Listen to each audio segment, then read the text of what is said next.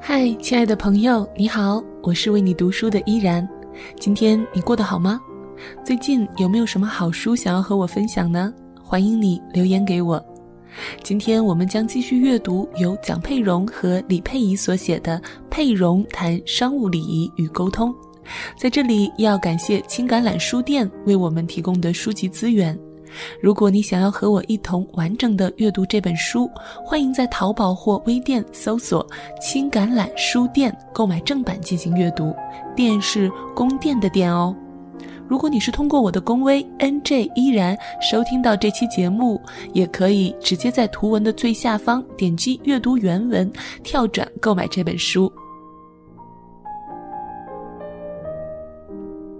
今天呢，依然要和大家分享的是在商务礼仪中我们非常需要学习的电话礼仪。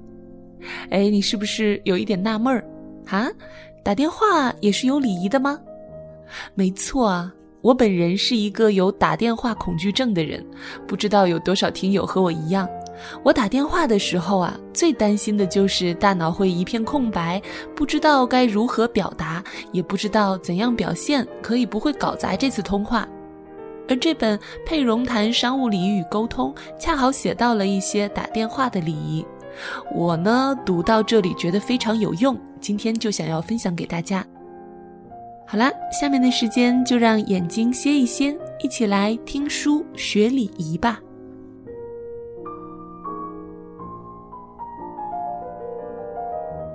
美国苹果股份有限公司最近在推广一系列新型号的笔记本。作为这批笔记本的最新用户，我也在使用过程中遇到了许多技术问题。苹果中国的客服中心无法解决这些问题。于是给了我国际客服中心的电话。接电话的服务人员从接手我的第一个电话开始，就把我的笔记本当成是自己的笔记本，告诉我他的联系方式和名字，并代表我向苹果公司争取利益，最后为我换了一个新的笔记本。虽然苹果新型笔记本有一些问题。但是因为这位服务人员在电话沟通上的优秀服务，使得苹果公司在我的心目中有了很好的印象。相反的，我们北京的房子在装修时需要买一个抽油烟机，经过调研知道美国有一个很好牌子的抽油烟机，但我们不知道进口到中国的价格，于是打电话给中国公司的代理。对方的态度是对我们爱理不理，接电话时也不介绍自己的身份，因此我不知道对方是不是这个公司的代表，甚至我以为打错了电话呢。当我咨询他能否介绍售价比较合理的销售点时，他的态度很不屑，说：“你们买不起就不要买。”通过这次电话。我们决定一定不要买名牌儿，服务态度好才是最重要的。这个著名公司的牌子就因为这一次电话被搞砸了。不仅我们不会买，也不会向其他人推荐这家公司。大部分客户对某一个公司或者某一个人的第一印象，往往不是来自见面，而是通过电话。而接打电话人的态度和专业性、交流的技巧和用语，以及处理问题和应答咨询的结果，决定了这次商业交往的成败。所以，电话常常是商业战场的排头兵。遵循以下的电话礼仪规范和建议，能使你避免最基本的错误，从而掌握专业技巧，走出商业成功的第一步。首先，让我们来看一看座机电话的使用礼仪。我们打或接每一通电话的时候，都应该认识自己的角色，那就是公司的开门人和代言人。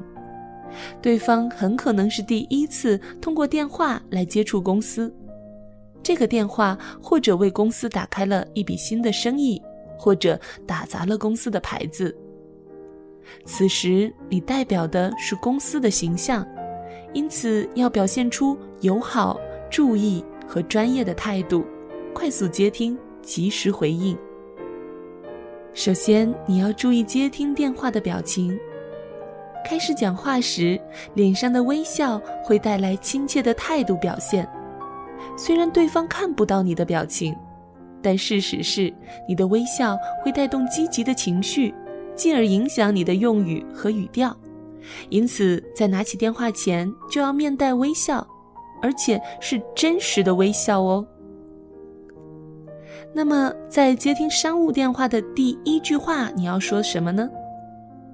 你接到电话后的第一句话应该是自报家门，介绍你的公司和你自己的名字，让对方知道是谁在跟他对话。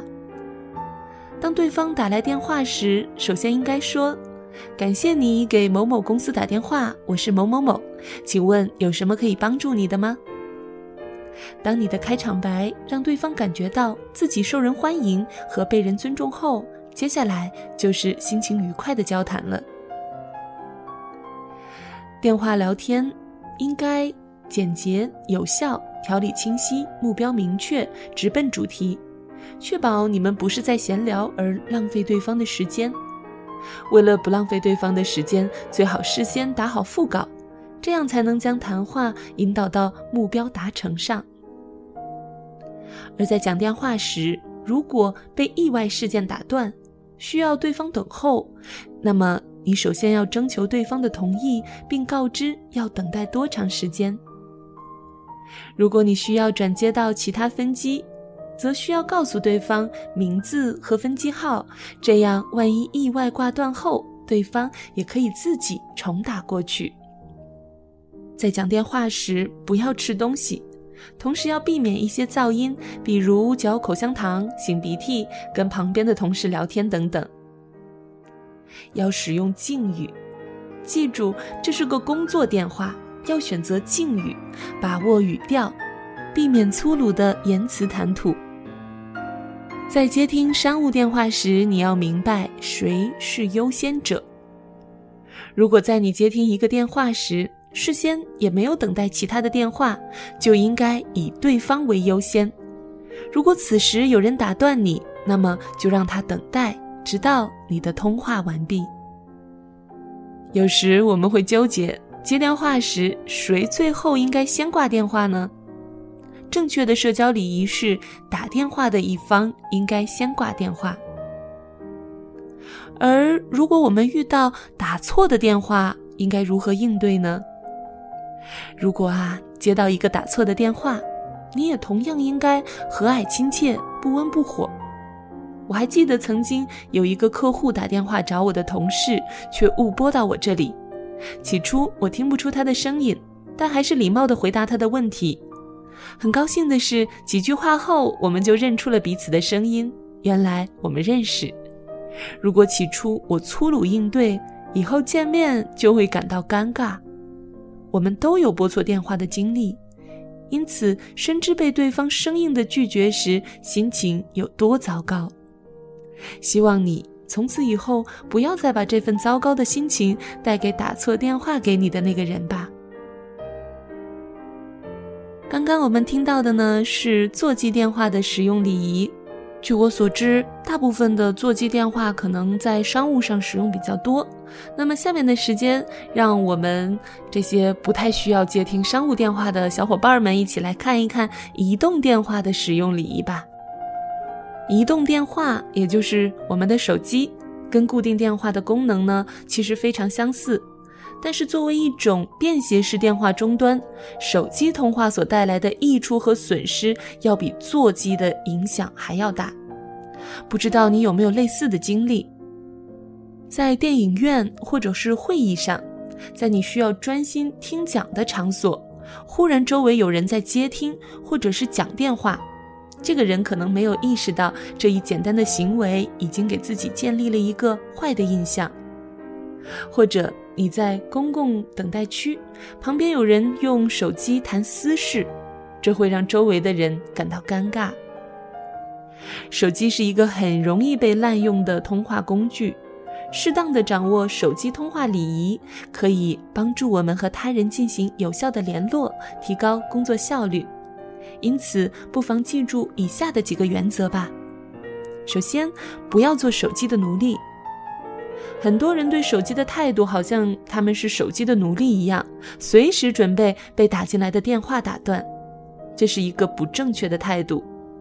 手机应该是你完美的仆人，而非霸道的主人。和你面对面的人要优先于和你打电话的人。其次，不要做手机礼仪警察。比滥用手机更让人难以忍受的是充当手机礼仪警察，随便的谴责别人使用手机不礼貌，标榜自己的素质，自立道德模范，极端时甚至粗鲁的关掉别人的手机。其实，如果你要纠正对方的行为，应该做到亲切和尊重。不要惹恼和谴责对方。第三呢，要学会控制手机的铃声和音量。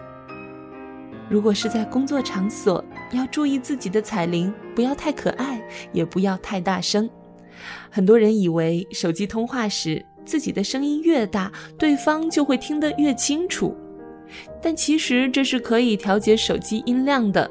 如果你声音太大，会震坏对方的耳朵。第四点，要切记，开会时需要将手机调成震动或者是关掉。第五点，你要学会保护隐私。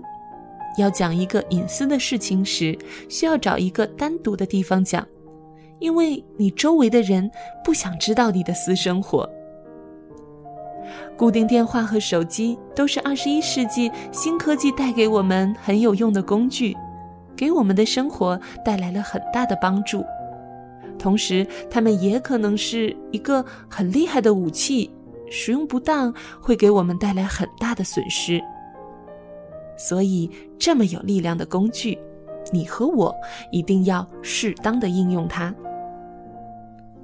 那么，从今天开始，尝试练习一下，每次接电话时用微笑的态度来接听吧。今天依然和大家分享的书籍是由青橄榄书店授权录制的《佩蓉谈商务礼仪与沟通》，作者是蒋佩蓉和李佩仪。如果你听完感觉有所收获，欢迎你在节目下方留言。我是主播依然，喜欢我的节目，可以在新浪微博关注 NJ 依然，或者加入我的公众微信 NJ 依然五二零。感谢你的收听，我们下期再会。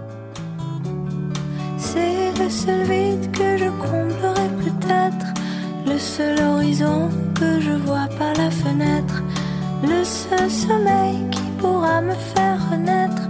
Je t'embrasserai juste avant de disparaître,